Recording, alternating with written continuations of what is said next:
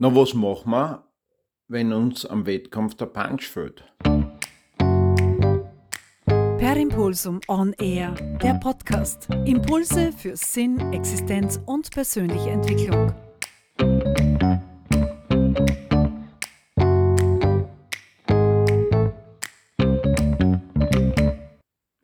Ja, servus, grüß dich, da ist der Wolfgang Scherleitner. Wir brauchen beim Turnier brauchen wir immer so eine bestimmte, ein bestimmtes Aktivitätsniveau.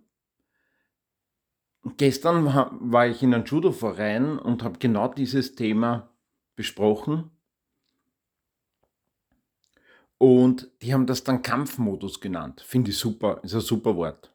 Also Aktivitätsniveau, ja, kann man sich nichts vorstellen. Ist mir jetzt Judo-Kämpfer, Kampfmodus, ja. Also find so ein Wort für das, was du dort brauchst. Du brauchst für einen Wettkampf so eine, eine gewisse Aktivierung, die in einem bestimmten Bereich ist. Stell dir das vor wie so eine Kurve. Am Anfang bist gechillt, da ist mehr mit Kaffee trinken, Kuchen essen, und ein bisschen mal dumm sparen. Dann wirst du mehr aktiviert, dann kommst du in die Phase, wo Aufwärmen super ist. Dann kommst du in die Phase, wo der Wettkampf super ist. Und dann wirst du so nervös, dass du nicht mehr gerade denken kannst. Und dann bist sowas von daneben, dass tausend Sachen in der Birne sind und du sagst, ich habe ein Blackout. Also ein Blackout ist fast nie ein Blackout in der Birne halt. Ne? Also ich rede jetzt nicht vom Strom, wo jetzt alle ganz modern sind und Gulaschsuppen daheim einlagern und so weiter. Und Angst haben, dass kein Wasser zum Trinken haben über Jahrzehnte. Sondern ich rede von dem Blackout, das du in der Birne hast, ja? das du aus der Schule kennst. In der Schule stehst vor, vor einem Herrn Lehrer oder der Frau Lehrerin, die sagt, sag mir, weiß ich nicht, ja, erzähl mir was über das Periodensystem der Elemente. Du denkst da, Alter, gehört da das schon. Period ist dann ein Periodensystem. Übrigens in dem Fall ist es gut, eine andere Strategie zu gehen. Die schieben wir vielleicht ein, das kann vielleicht auch ganz praktisch sein. Wir hatten in der Schule einen, das war der Molch, also in meinem Buch Einbochener schreibe ich über den. Ich sage jetzt nicht, wie er wirklich geheißen hat, bei uns hat der Molch Kassen, weil er Zoologie unterrichtet hat und auch Geografie. Und der hat gesagt, da war mal eine Prüfung von einem und der hat gesagt, erzähl mir was über Amerika. Da ist dort gestanden, offensichtlich ein Blackout und ich werde euch dann gleich sagen, dass das keines war. Ein Blackout und er sagt, hallo Amerika, gibt es Nord- und Südamerika und das hat eine Telefonleitung nach Europa. Österreich liegt in Europa, Österreich hat neun Bundesländer, hat damals noch 7,5 Millionen Einwohner. Äh, jedes Bundesland kann ich benennen, und zwar Wien, Niederösterreich und Quack, Der hat die ganze Zeit über Österreich geredet und hat dann Dreier gekriegt. Frag war Amerika ist eine super Strategie, ein Blackout, ein sogenanntes Blackout zu überbrücken. Und zeigt auch, dass ein Blackout kein Blackout ist in der Birne, sondern ein Blackout ist immer ein Overload. Der hat Nüsse damit gerechnet, dass der Molch ihm was über Amerika fragt. Amer oh, da ist ja gar nicht traut. Der hat überhaupt so Aktionen geliefert immer. Also, wie gesagt, lies mein Buch. Ich habe einen, einen 15er bekommen beim Molch einmal. Woraufhin er gemeint hat, mit dreimal sehr gut habe ich ja nicht genügend. Ähm, so ein Lehrer war das, ja. Und die Woche hat meine Tochter maturiert und es tut schon gut, dass die aus der Schule heraus ist, ja. Aber zurück jetzt zu dem, zu dem Overload. Du hast einen Overload. Und wenn du einen Overload hast, ist gescheiter, du machst irgendwas, weil dann rammst du mit der zusammen in der Birne.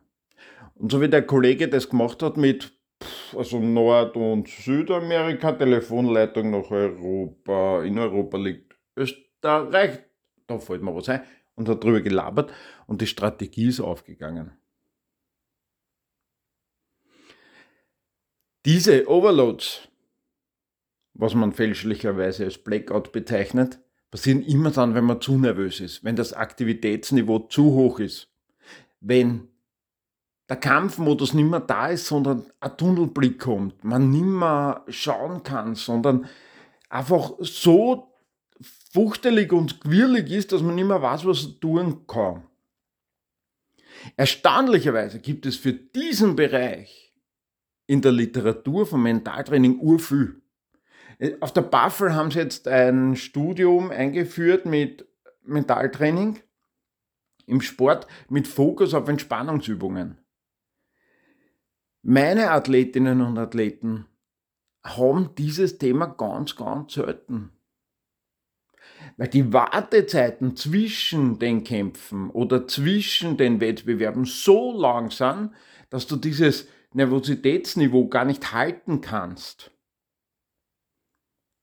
Das fährt aber, man kann sich nicht wirklich zu Tode fürchten, weil irgendwann einmal hört die Angst auf. So arg kann es gar nicht sein, das hört irgendwann auf. Beschreiben ganz viele, wenn du das anschaust, Full Metal Jacket wenn du liest, bitte lies es, ja, und schau da nicht den blöden Film an. Im Westen nichts Neues.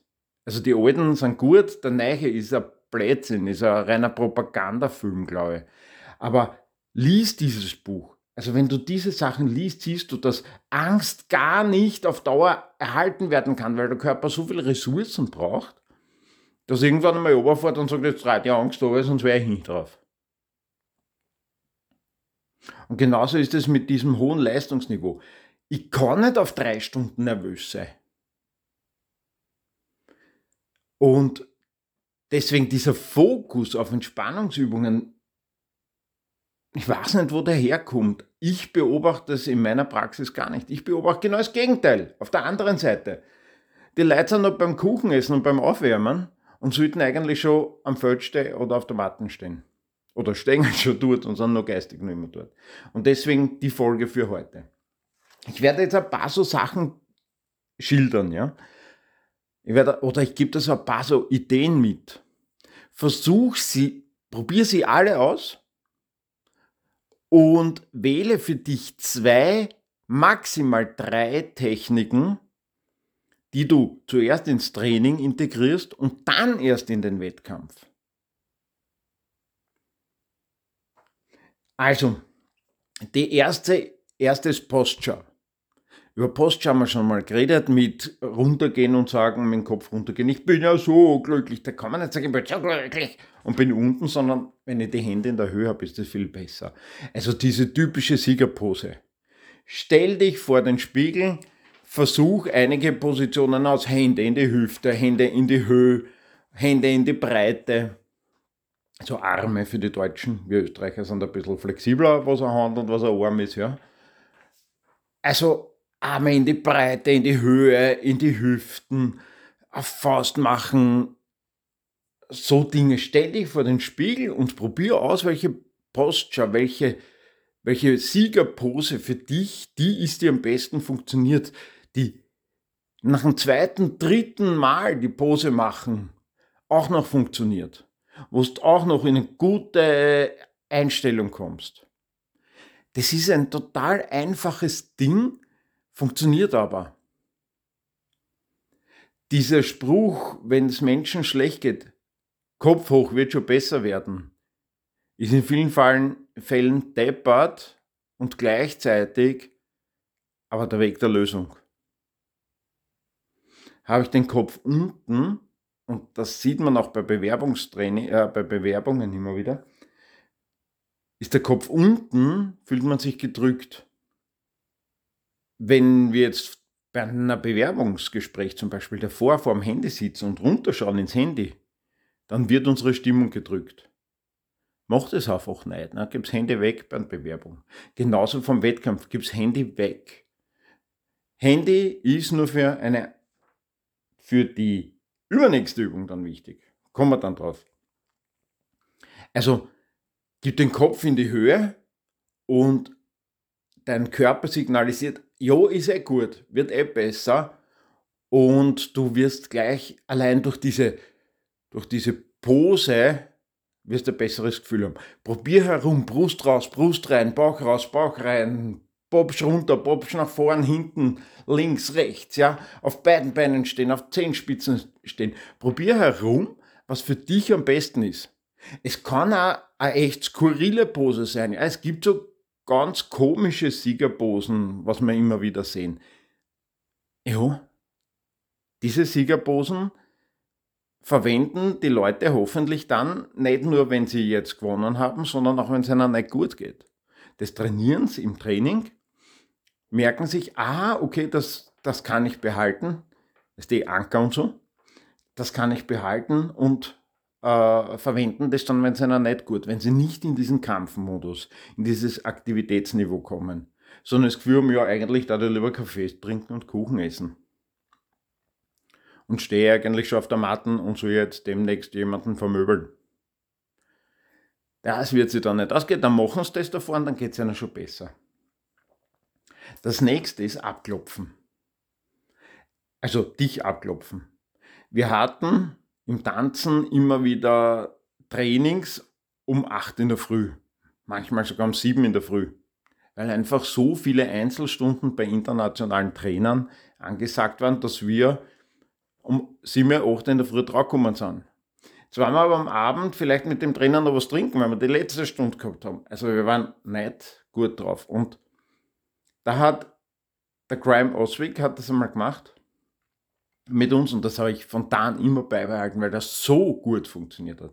Er hat begonnen unten bei den Füßen, also die Deutschen haben es richtig, Österreicher, das ist das Zeug, was in die Schuhe drin steckt, ja.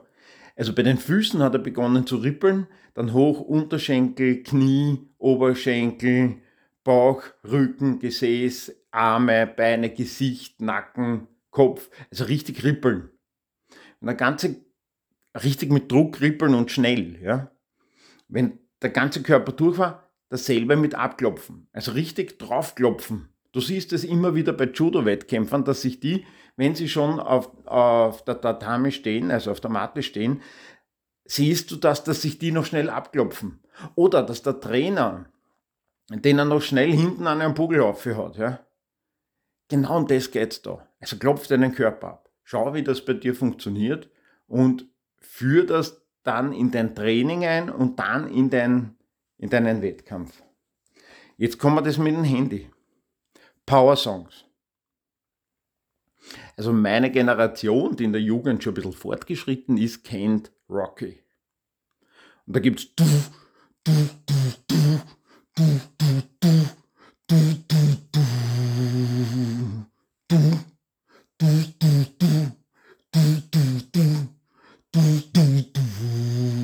Kennst du das? Erkannt? Wenn nicht, Pech gehabt?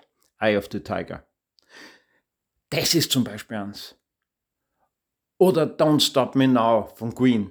Das sind halt Lieder, die bei mir fahren. Es gibt da noch einen ganzen Haufen. Also ich habe das verwendet. Ich war auch so einer, der nicht in die Gänge gekommen ist. Ich habe hab immer gesagt, ich brauche meine große Grundlagenausdauer. Und die waren nicht schlecht. Ich habe einen Ruhepuls von 39 gehabt. Ja. Ich brauche diese Grundlagenausdauer, damit ich in die Gänge komme. Und zwar, ich habe mehr stundenlang aufgewärmt richtig mit Vollgas. Ich habe geschwitzt wie ein Schweindel, bevor ich auf die, Mat äh, auf die Fläche gegangen bin. Und da hatte ich ein Walkman, Google Walkman. Ja, ist ein richtig riesen Ding mit Kopfhörer, da soll keine Stöpsel mehr geben und Earpods oder iPods oder wie das Zeug heißt. Ja, sondern das sind richtige Kopfhörer, so Geräte. Ja, man haben wir jetzt auch wieder Geräte, aber bei den anderen hat man was gehört von der, von der anderen Seite. Ne? Und diesen Walkman hatte ich laufen und da waren nur solche Songs drauf. Da waren eine Kassette, eine Seite 45 Minuten, waren beide voll gespielt mit solchen Songs. Dass das einfach nie endet währenddessen. Dass ich immer nur umdrehen muss, umdrehen, umdrehen, umdrehen, dass ich keine Zeit vergeud mit äh, Zurückspulen, Vorspulen oder sonst irgendwas. Die haben sich auch wiederholt. Mach dir eine Playlist und deswegen dein Handy. Mach dir eine Playlist mit Songs, die dich richtig in die Gänge bringen. Wie mich, Eye of the Tiger und Don't Stop Me Now. Das sind richtige Songs, die, wenn ich die höre, dann komme ich jetzt noch auf ein gutes Aktivitätsniveau. Und ich habe das letzte Turnier 2000 getanzt. Und die letzte Show habe ich dann 2001. Und mein letztes Judo-Turnier sage ich da gleich gar nicht, gell? Also das war 89 oder so irgendwas. Also stell dir so eine Playlist zusammen mit motivierenden Songs, stell dir vor Repeat, dass sich das immer wiederholt. Schau auch, dass du eine relativ lange Playlist hast. Dass der nicht, wenn du eine Stunde Vorbereitung brauchst, so wie ich, das Ganze sie einfach alle paar Minuten wiederholt und du denkst, oh, Alter, nicht schon wieder das Lied, ja. Sondern schau, dass du eine Stunde zusammenkriegst. Heute echt cool, ja. Sogar ich schaffe das eine Playlist auf Spotify. Das ist easy, ja. Und dann gibt es noch diese Möglichkeit, dass man sich selbst anfeuert. Also Heimspiele haben tatsächlich wissenschaftlich nachgewiesen, in manchen Sportarten einen fördernden Effekt. Man nimmt an, dass es einfach diese Interaktion mit dem Publikum ist.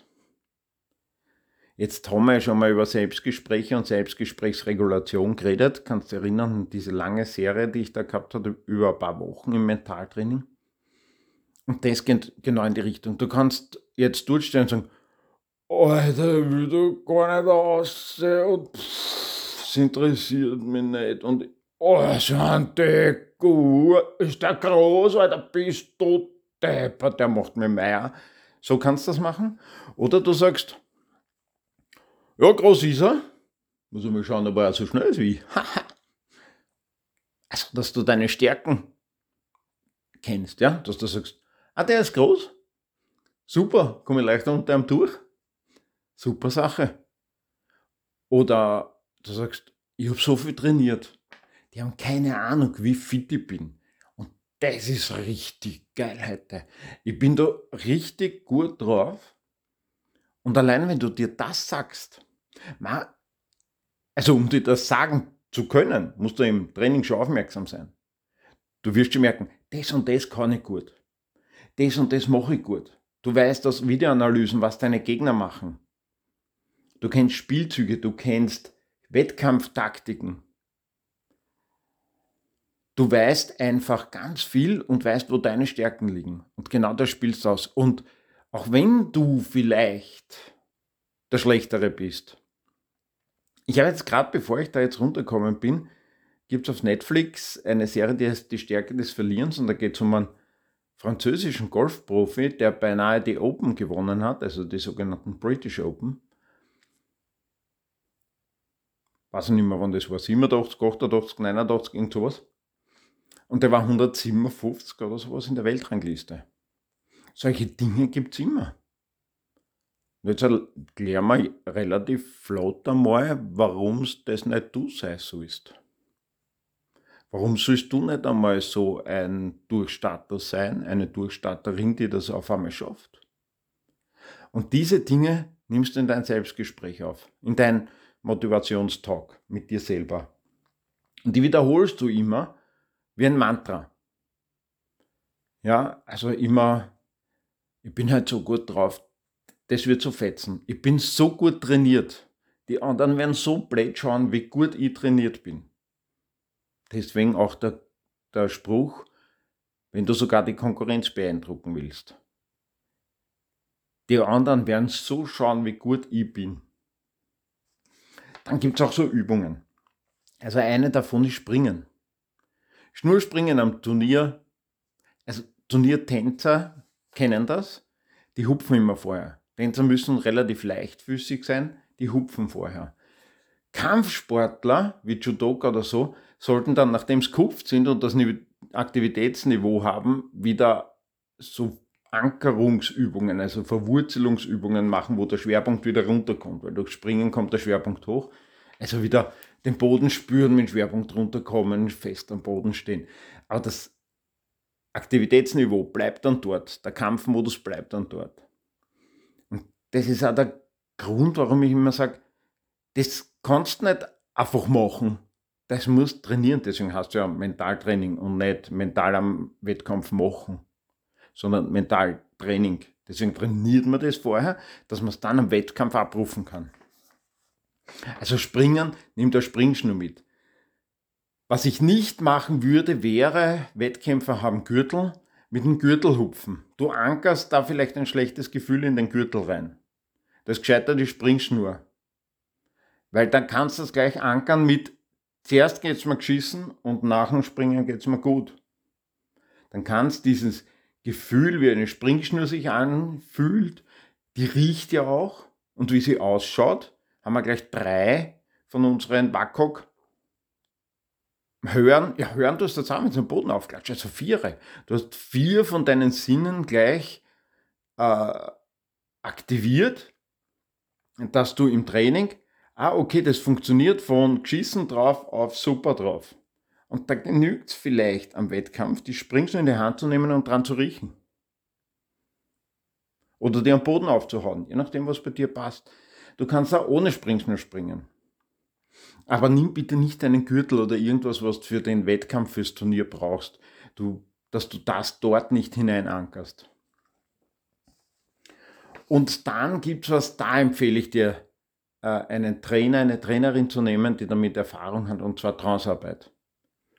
Also Trance ist so ein, ein, ein Zustand knapp vorm Einschlafen, trotzdem aber noch komplett da, aber sehr entspannt, der sogenannte Alpha-Zustand. Wurscht, ja. Ein, eine Trainerin, ein Trainer, am besten ein Coach, das ist in Österreich ein großer Unterschied, ein Coach, der darin ausgebildet ist und auch Erfahrung und Übung hat, führt dich in diesen Zustand, führt dich in eine Situation, wo du gut warst und setzt dann einen Anker.